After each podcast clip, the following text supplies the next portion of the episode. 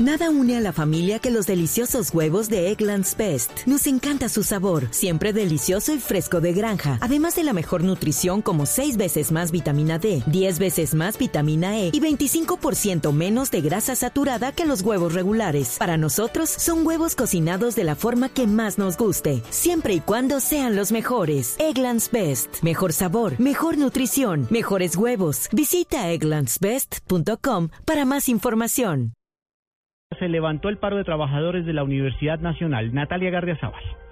Juan Camilo, pues en estos momentos los trabajadores de la Universidad Nacional inician el levantamiento de los campamentos luego de llegar a un acuerdo con las directivas de la institución y lograr, y lograr levantar el paro. Así lo explicó el vicerrector de la sede de Bogotá, Diego Hernández. Los trabajadores se comprometen a que inmediatamente levantan el, el paro y levantan toda la situación de anormalidad en la universidad. Nosotros como Universidad Nacional de Colombia eh, vamos a hacer un ajuste al calendario para que los estudiantes puedan culminar su semestre de la mejor manera. Natalia, ¿qué ha pasado con el paro de maestros?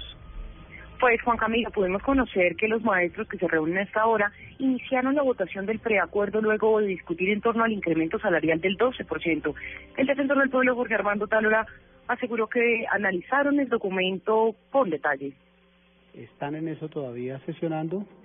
esperamos que eh, más adelante, como no lo plantearon, mm, se iba a hacer una rueda de prensa si llegaban a aprobar ese principio de acuerdo desde la Defensoría con la presencia del Gobierno Nacional.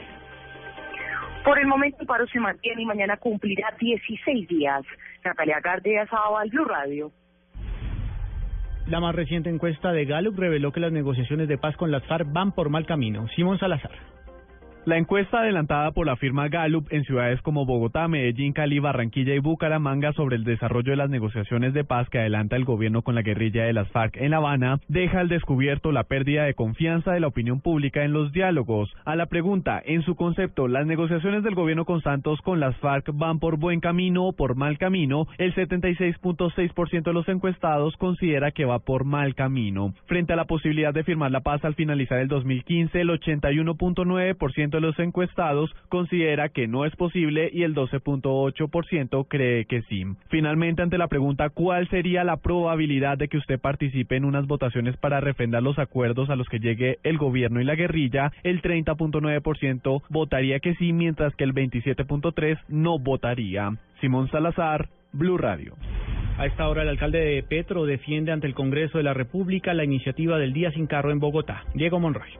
Hola Juan Camilo, buenas noches. Pues mire, le cuento que esta hora está el alcalde Gustavo Petro interviniendo en este debate de control político que fue citado por más de 13 representantes en la Cámara en el tema de la movilidad, la seguridad y todo lo ocurrido con la ciudad de Bogotá. Ha respondido cada una de las inquietudes de los parlamentarios, se refirió al tema del día del no carro, dijo que está en la Constitución la consulta que él hizo y que si quiere puede implementar que a partir del año 2015 en las horas picos no se registren eh, movimiento de vehículos. En estos momentos ha dicho también que en los próximos días adjudicará la primera línea de los eh, cables en las diferentes eh, zonas de la ciudad de Bogotá. Pero escuchemos un poco lo que está diciendo el alcalde Gustavo Petro en la plenaria de la Cámara de Representantes. El de los fondos, todos los años, de los fondos de desarrollo local va para mantenimiento de malla vial que significa cada año 200 mil millones de pesos aproximadamente, cada año y se ha ejecutado. ¿Cuál, de, cuál centralización? y encima el presupuesto propio de la unidad de mantenimiento vial que pasó de 30 mil millones de pesos promedio. Es el alcalde de Bogotá, Gustavo Petro, entregando detalles de su defensa de plan de gobierno. Lo más importante en el mundo hasta ahora, la presidenta de Chile, Michelle Bachelet, anunció que pidió la renuncia a todo su gabinete y que los cambios en su equipo de gobierno se concretarán en las próximas 72 horas.